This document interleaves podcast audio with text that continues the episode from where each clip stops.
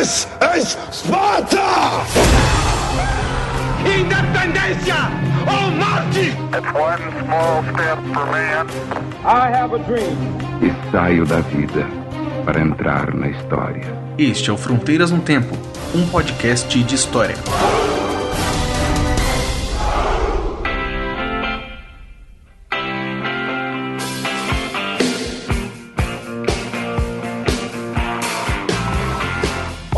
Aqui quem fala é o CA. Oi, aqui quem fala é o Marcelo Beraba, E você está ouvindo Fronteiras no Tempo. um podcast Ah, de não, história. Não, não, não, não, não, vamos lá de novo, vou fazer de novo, tá? Não, não, não, não, não é, Fronteiras é. do Tempo. é o Fronteiras do Tempo, Beraba. Mas Ah, é Fronteiras verdade. do Tempo, pequenas histórias. Muito bem, é um pequeno Fronteiras, um Fronteiras pequeno, histórias, mas uma história pequena que não quer dizer que não é importante, né, Cé? Exatamente, Beraba. Este é um novo formato de programa que nós estamos testando, né, Cé, que nós vamos fazer, em que nós pretendemos contar um pouco para vocês de maneira mais cronológica e direta sobre os eventos que marcaram qualquer um ah, tema que a gente queira, resolva trabalhar aqui, né? Exatamente, Beraba. Então nós vamos falar ali de forma curta, obviamente que da nossa forma de falar, mas de forma mais curtinha, programas de meia hora, sobre um momento histórico específico, né? Pode ser ali até dos chamados grandes eventos, que nós estamos no cânone da história, ou até mesmo histórias bem particulares, de que ah, talvez as pessoas não saibam ou não tenham prestado atenção. A ideia é falar de uma forma mais rápida e direta para você ouvinte também ter mais uma opção de fronteiras. né? Então agora o Fronteiras no Tempo, nós temos aí três programas. Né? Esse aqui é um piloto, mas a nossa proposta é ter três programas. O Fronteiras no Tempo, que é o nosso episódio para esse programa principal. Lá a gente faz a leitura de e-mails, né? tem recados longos, a gente fala de série, uma série de temas maiores de forma mais complexa. O Fronteiras no Tempo Historicidade, que é o programa de entrevistas, né, que nós chamamos alguém para falar sobre história. E agora, Uhum. Beraba e eu voltamos com o Pequenas Histórias. Fronteiras no Tempo, Pequenas Histórias. Isso. Então é importante essa diferença. No Fronteiras no Tempo, no Fronteirão, a gente desenvolve os temas e não necessariamente em ordem cronológica. Você que é nosso ouvinte de muito tempo sabe. Às vezes a gente vai e volta. né? É uma discussão sobre o tema, uma discussão aberta. No Fronteiras no Tempo, Pequenas Histórias, nós vamos seguir as datas, os fatos. É lógico, não tão amarradinho assim, mas buscando essa cronologia para que vocês possam compreender o fato ou o processo do qual nós estamos falando. Exatamente. E no episódio piloto, nós vamos falar sobre o que, Beraba? Nós vamos falar sobre um tema que a gente abordou há pouco tempo e que traz uma série de situações acontecendo ali no período de 10 anos e a gente não conseguiu tra- trabalhar com todas essas situações no episódio, que é a Revolução Francesa. Exatamente, Beraba. Então nós vamos retomar aqui a questão da Revolução Francesa, meia horinha, tratando ali os principais pontos elencados pela historiografia, na sua sequência de ações, para explicar, voltar, retomar o tema. E é legal que as pessoas saibam que quem é nosso padrinho já ouviu esse episódio bem antes dele ser lançado. Nós mandamos para os padrinhos para que eles dessem sua opinião sobre o programa. É verdade. Então esse é um incentivo a mais para você, ouvinte que ainda não é padrinho, que procure os meios aí no- necessários no site do padrim.com.br Fronteiras do Tempo e entre conosco aí nessa empreitada de produzir e ajudar o crescimento do Fronteiras no Tempo. Exato, Beraba. Então, sem mais delongas, vamos direto para o episódio. Vamos lá.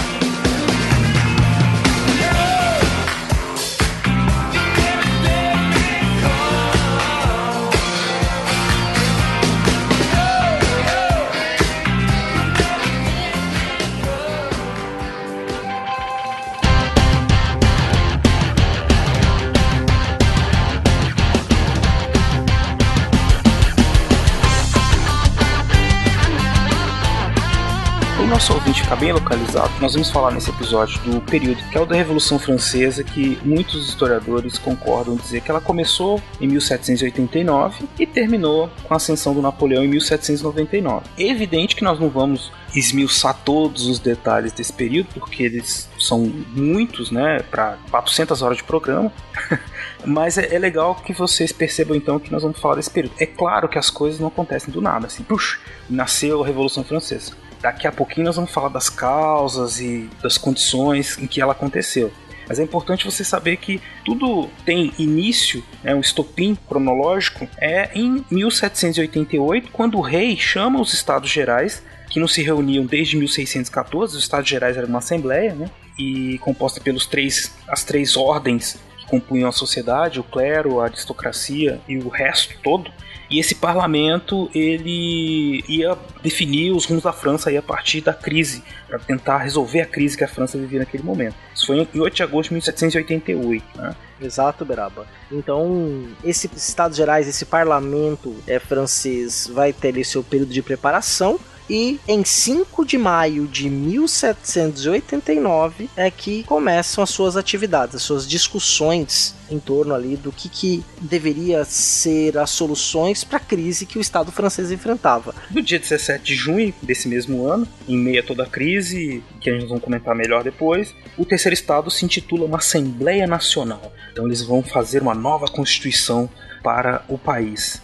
O rei, tentando retomar o controle, demite seus ministros, que era muito popular, o Necker, no dia 11 de julho e aí Paris já está um caos, né, Céu? Verdade. A demissão do popular Necker, ou Necker, não sei como é que pronunciou o nome dele, que era aí um ministro burguês que estava tentando acertar as contas do Estado, né, que estava uma crise fiscal também, e aí todos as, os problemas, os conflitos vivenciados nesse terceiro Estado, porque não tinha necessariamente o parlamento fixo, mas aí esse parlamento é convocado especialmente, ou seja, muitos anos depois, e a demissão do Necker mais a proclamação de uma Assembleia Constituinte, ou seja, queriam ali acabar com o absolutismo para criar um governo constitucional, aliado à insatisfação popular, levam ao principal evento da Revolução Francesa, que foi no dia 14 de julho. O que, que aconteceu nesse dia, Beraba? Bom, nesse dia houve a queda da Bastilha. 14 de julho, até hoje é o Dia Nacional da França, em que há muitas comemorações e paradas, é como se fosse o nosso 7 de setembro. Né? É. Então, nesse dia 14 de julho,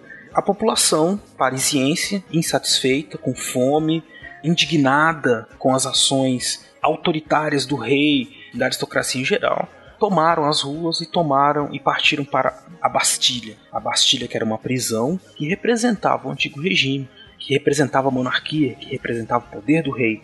Ela foi tomada por essa população e destruída pedra por pedra de uma maneira dramática, né, que marcou profundamente a história da França e, por que não dizer, do mundo. A partir desse momento começou o processo. Os historiadores começaram a escolheram, não escolheram, né, porque os próprios revolucionários escolheram isso depois, nós vamos falar como foi isso.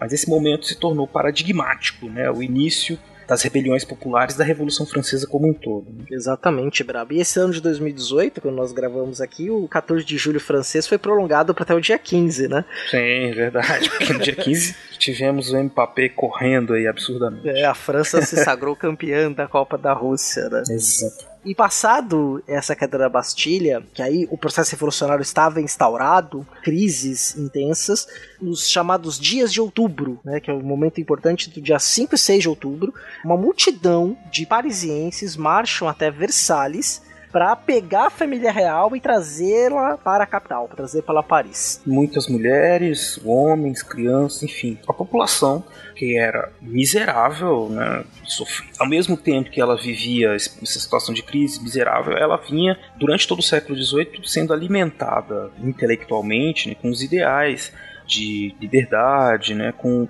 eles começavam a ver o quanto o sistema antigo, né, do absolutismo, era contrário aos seus interesses. Então essa população estava enfurecida e eles foram a exigiram e conseguiram arrastar quase que literalmente a família real para Paris, para viver perto do povo. Exatamente. Né? A família real fica em Paris, praticamente ali numa prisão domiciliar, vamos dizer assim, enquanto as questões da Constituição estão sendo discutidas, estão tentando colocar a coisa mais ou menos em ordem ali na vida, especialmente de Paris e nos interiores. E aí uma coisa que vai ser importante, que vai acontecer no próximo ano, em 1790, aí, trazendo um pouquinho de uma cronologia, é de um ideal que existia na cabeça dos, de alguns dos líderes revolucionários, pelo menos dos líderes revolucionários que tomam frente na formação da nova Constituição e do novo governo, que era a separação entre a Igreja e o Estado. Nós iremos fazer aí uma, um episódio sobre a Inquisição, é um desejo nosso, porque, por exemplo, os tribunais sacros, eles tinham o poder de julgar e condenar súditos do rei, ou pessoas de um determinado estado ou de toda a cristandade,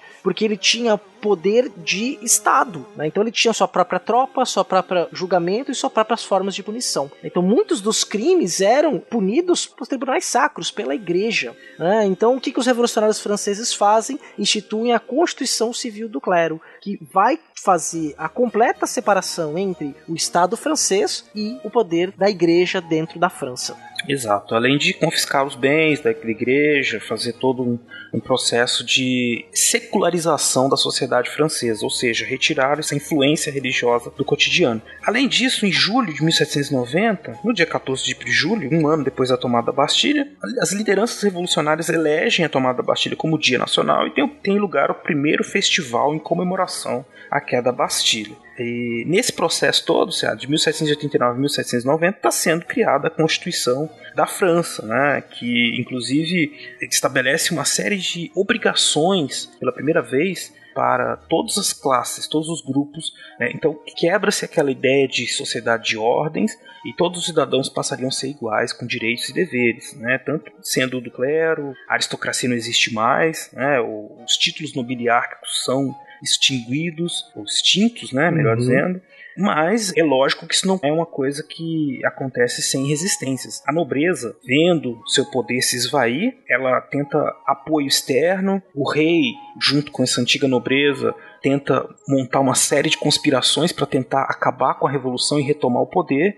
E aí o que, que nós tivemos em 1791, CA, que fez com que essa situação do rei com a sociedade se tornasse pior, essa relação? Um dia de chuva, uma noite tenebrosa, vamos dizer assim, o clima estava péssimo, as ruas estavam movimentadas. O rei entra com a sua família em uma carruagem no dia 20 de julho e tenta sair de Paris em direção à Áustria. E quando ele chega na cidade de Varennes, ele é capturado pelas tropas do então governo.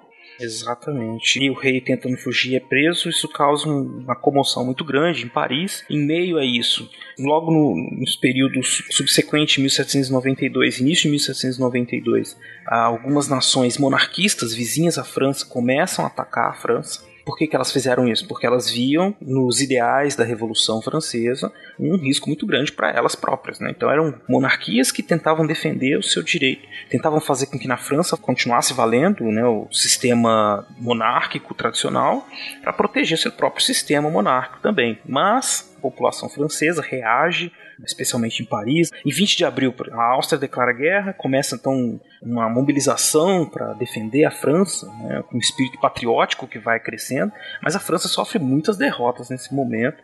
Aliás, como aconteceu muito na história, né? Deixa falar. é, ela perde territórios, enfim, a crise está em 1792 ainda bastante forte. Exatamente, Beraba. É, no dia 1 de outubro, então, do mesmo ano de 1791, a Assembleia Legislativa eleita começa os seus trabalhos. E a pressão externa é tão grande que aí, poucos meses depois, ali em abril, ocorre uma declaração de guerra contra a Áustria que era então a capital do Império Sacro Império Romano Germânico. Você tinha ali os Habsburgos né, no poder. E ali era uma força importante, e aí você começa então esse conflito, esta guerra contra a Áustria. E aí quando se inicia o processo de convocação de populares. Tem uma coisa que é importante, né? A gente acabou de dizer aqui, o Beraba disse agora há pouco, que um ano depois, no dia 14 de julho de 1790, houve o Dia Nacional da Bastilha. Ou seja, a gente pode já trazer isso, essa marcação de uma data cívica para ser comemorada por toda a França, a gente pode colocar até mesmo como início do espírito do nacionalismo, o início de uma ideologia nacionalista. Se você quiser saber sobre mais sobre o que é o nacionalismo, recomendo que você ouça o programa Ismos na Política 2 do SciCast, na qual nós é, destrinchamos um pouco o que, que é essa ideologia política do nacionalismo. Mas a gente pode colocar este marco da Revolução Francesa como o início desse processo. Exatamente. Voltando a 1792, né, Beraba?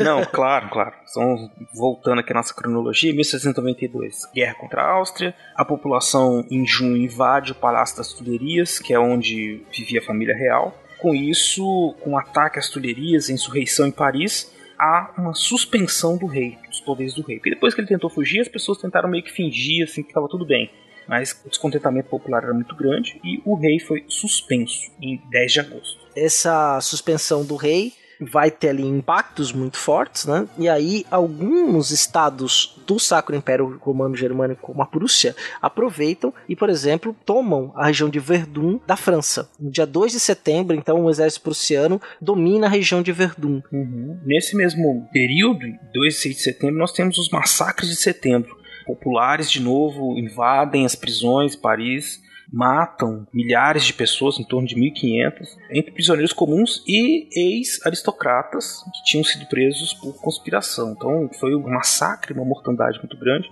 que marcou também esse período aí de grandes conturbações na França. Sim. E esse período, então, de perda para a Prússia, mais o assassinato dos prisioneiros, né, esses massacres de setembro, vão culminar no dia 21 de setembro de 1792, na extinção da monarquia, na instauração da República Francesa, no dia 21 de setembro. Então, a Convenção Nacional, que era recém-eleita, se reuniu pela primeira vez ela extingue a monarquia. Exatamente. Então a monarquia já estava com, com a cabeça cortada, faltava só julgamento do rei, né? E isso vai acontecer, as discussões vão acontecendo durante o restante de 1792. Em 1793 decide pelo julgamento, que aconteceu entre 14 e 17 de janeiro, e esse julgamento o rei foi condenado. E o que aconteceu, Sérgio? A condenação do rei foi a morte.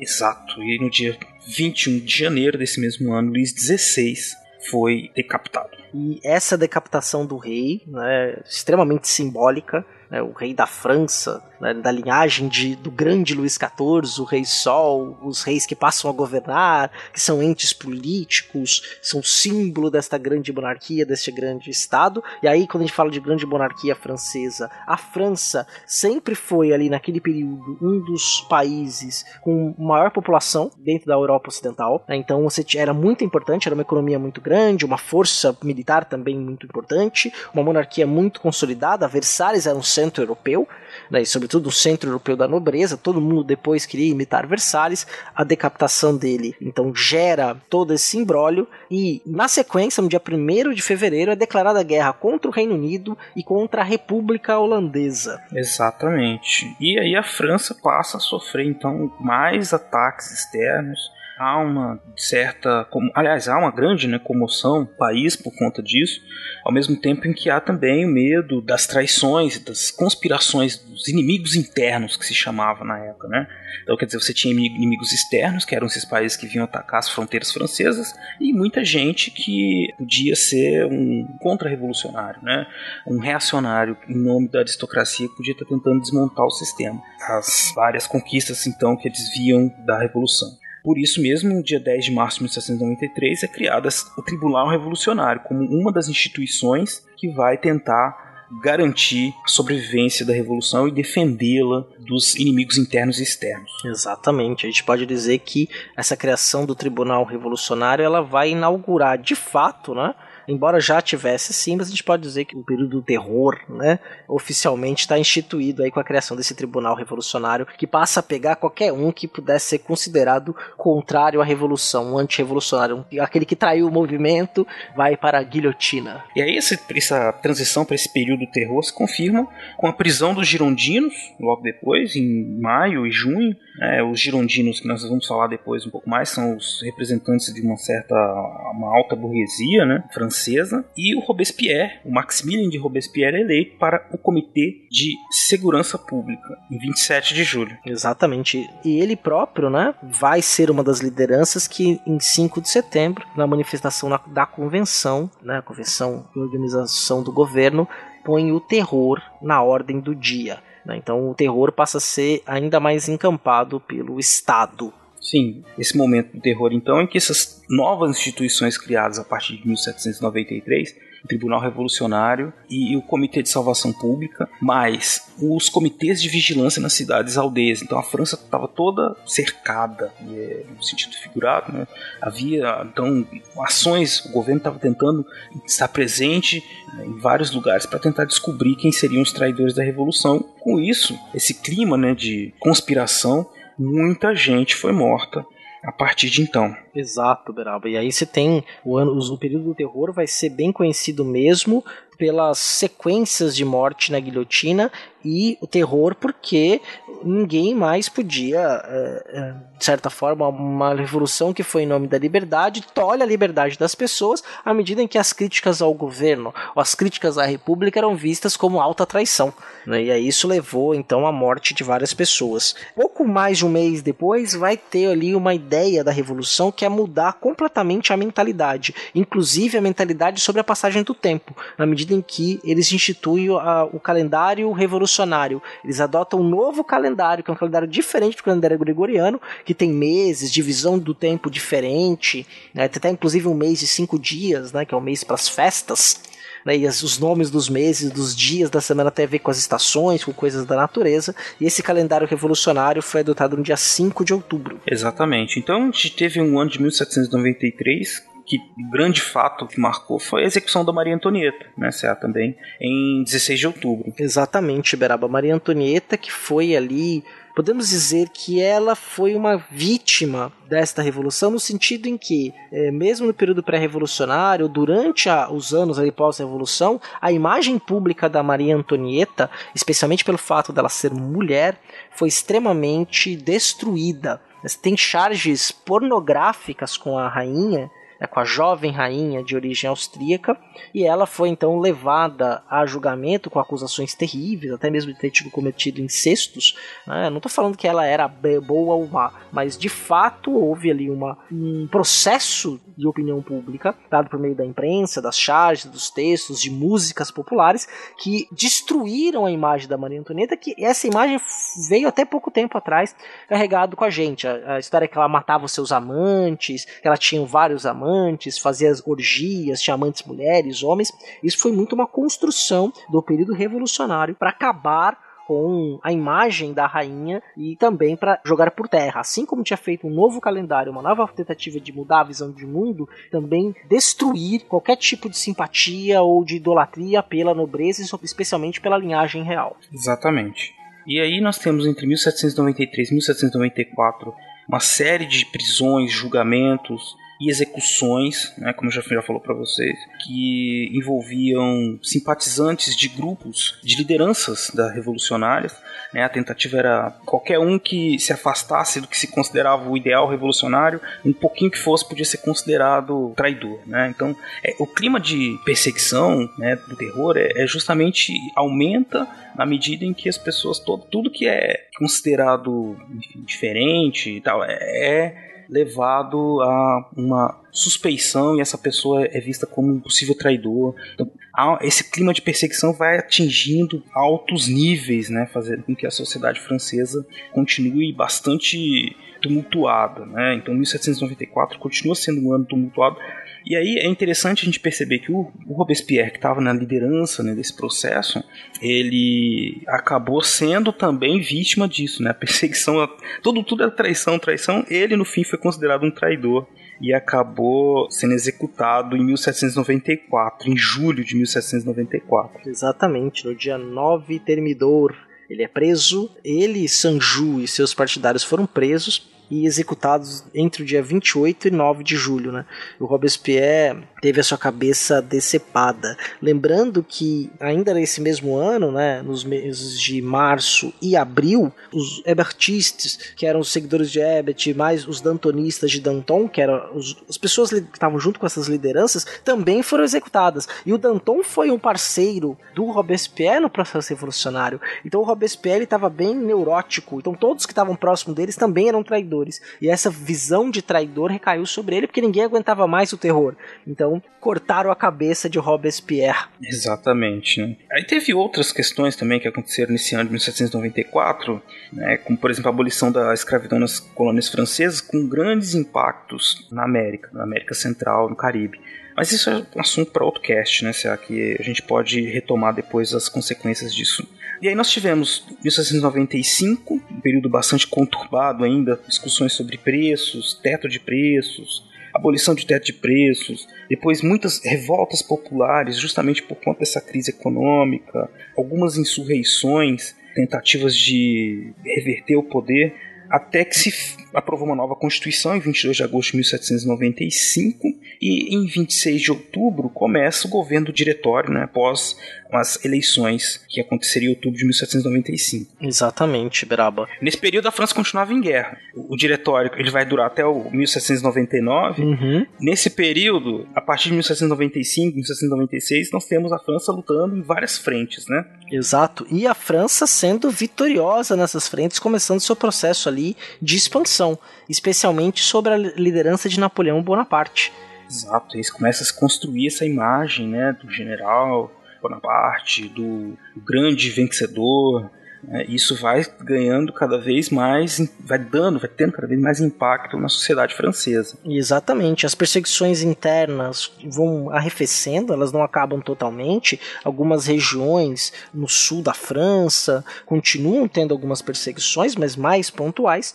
E este governo do diretório vai caminhar. Houve tentativas de golpe de alguns realistas, alguns partidários da monarquia, algumas pessoas que queriam ali restaurar a ordem, né, a antiga ordem, o antigo regime. E em 1799, esse governo do diretório vai ser encerrado. E aí a historiografia coloca muito como final da revolução no golpe do 18 Brumário, né, na qual Napoleão toma o Estado e ele passa a ser o governante francês. No calendário gregoriano, equivaleria ao dia 9 e 10 de novembro. Isso, então a gente viu aí um processo de 10 anos, é claro, aconteceu mais muita coisa, né? mas daí para vocês perceberem, ouvintes, então, que é um, um período de muitas transformações em que os franceses pela primeira vez na história, eles estão com uma chance de renegociar o contrato social. O que, que vai ser a sociedade francesa?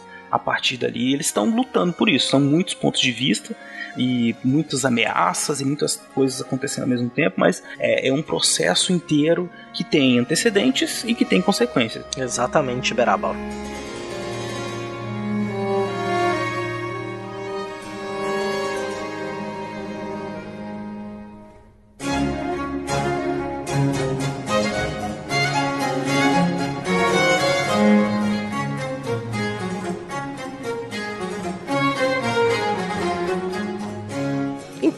Você acabou de ouvir o piloto do Pequenas Histórias. Isso mesmo. Então, falamos aí sobre a Revolução Francesa e os principais fatos que a marcaram nesses anos iniciais.